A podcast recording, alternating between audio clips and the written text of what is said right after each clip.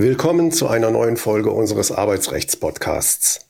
Heute befassen wir uns mit der Kündigung von Schwangeren. Die Kündigung einer Schwangeren richtet sich nach den Vorschriften des Mutterschutzgesetzes.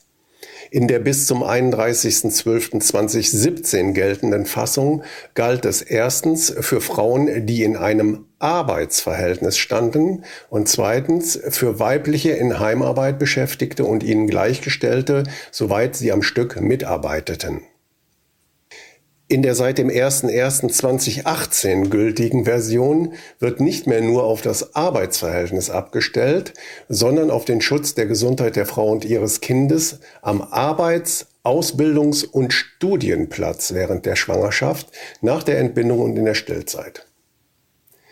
Es gilt also nicht mehr der enge Anwendungsbereich nur auf Arbeitsverhältnisse, er wurde entsprechend erweitert. Bei der Kündigung muss unterschieden werden zwischen der Kündigung durch den Arbeitgeber und der Kündigung durch die Schwangere. Die Kündigung durch den Arbeitgeber ist unzulässig, erstens während der Schwangerschaft, Zweitens, bis zum Ablauf von vier Monaten nach einer Fehlgeburt nach der zwölften Schwangerschaftswoche. Und drittens, bis zum Ende der Schutzfrist nach der Entbindung, mindestens jedoch bis zum Ablauf von vier Monaten nach der Entbindung. Und zwar, wenn dem Arbeitgeber zum Zeitpunkt der Kündigung die Schwangerschaft, die Fehlgeburt nach der zwölften Schwangerschaftswoche oder die Entbindung bekannt ist oder wenn sie ihm innerhalb von zwei Wochen nach Zugang der Kündigung mitgeteilt wird. Das Überschreiten dieser Frist ist unschädlich, wenn die Überschreitung auf einem von der Frau nicht zu vertretenen Grund beruht und die Mitteilung unverzüglich nachgeholt wird. Vorgenanntes gilt entsprechend für Vorbereitungsmaßnahmen des Arbeitgebers, die er im Hinblick auf eine Kündigung der Frau trifft. Das ergibt sich aus 17 Mutterschutzgesetz. Die Vorschrift erhält der Schwangeren während der Mutterschutzzeiten den Arbeitsplatz und damit die wirtschaftliche Existenzgrundlage. Die für den Arbeitsschutz zuständige oberste Landesbehörde oder die von ihr bestimmte Stelle kann allerdings in besonderen Fällen, die nicht mit dem Zustand der Frau in der Schwangerschaft nach einer Fehlgeburt nach der zwölften Schwangerschaftswoche oder nach der Entbindung in Zusammenhang stehen, ausnahmsweise die Kündigung für zulässig erklären. Die Kündigung bedarf der Schriftform und muss, abweichend von einer normalen Kündigung eines Arbeitnehmers oder einer Arbeitnehmerin, den Kündigungsgrund angeben. Es besteht im vorgenannten Zeitraum damit ein absolutes Kündigungsverbot für den Arbeitgeber, welches unabhängig von der Betriebsgröße, also auch im Kleinbetrieb gilt. Voraussetzung ist lediglich, dass dem Arbeitgeber zum Zeitpunkt der Kündigung die Schwangerschaft respektive die Entbindung bekannt ist oder die Schwangere ihn spätestens innerhalb von zwei Wochen nach dem Zugang der Kündigung über das Kündigungshindernis informiert. Vom Kündigungsverbot umfasst sind alle Kündigungen, auch die Änderungskündigung. Nach den allgemeinen Beweislastregeln, wonach jede Partei die ihr günstigen Tatsachen auch zu beweisen hat, ist die Schwangere im Streitfall gehalten, den Nachweis zu führen, dass sie dem Arbeitgeber die Mitteilung gemacht hat. Gelingt ihr dies nicht, greift der besondere Kündigungsschutz des Paragraphen 17 Mutterschutzgesetz nicht ein. Nun kann es aber sein, dass die Schwangere zunächst nichts von ihrem Zustand weiß und daher die zwei Wochen Frist versäumt.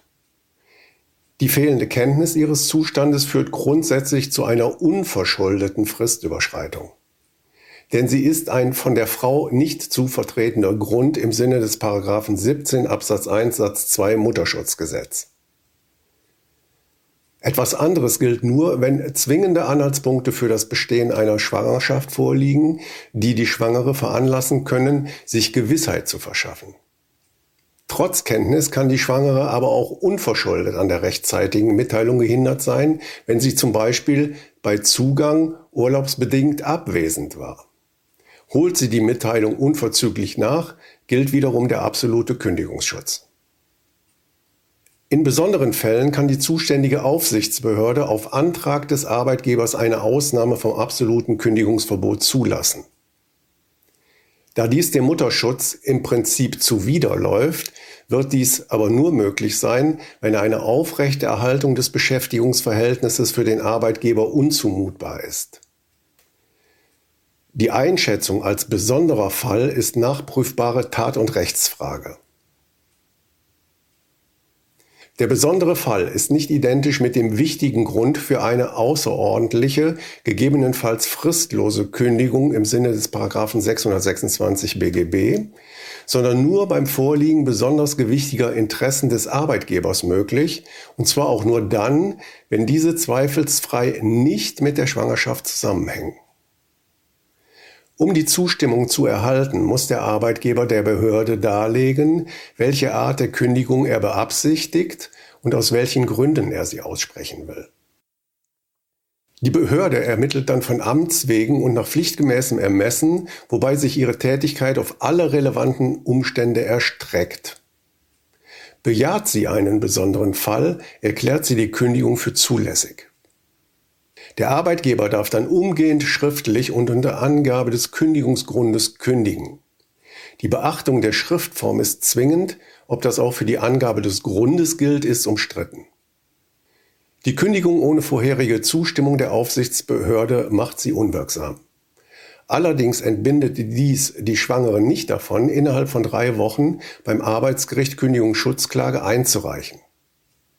Die Klagefrist des Paragraphen 4 Kündigungsschutzgesetz ist eine sogenannte Ausschlussfrist, welche aber erst mit Bekanntgabe der Entscheidung der Aufsichtsbehörde in Gang gesetzt wird, nicht schon mit Zugang der Kündigung bei der Schwangeren.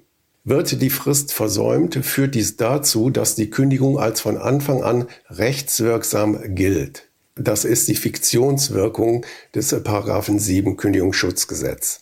Ausnahmen hiervon sind wiederum nur unter engen Voraussetzungen möglich.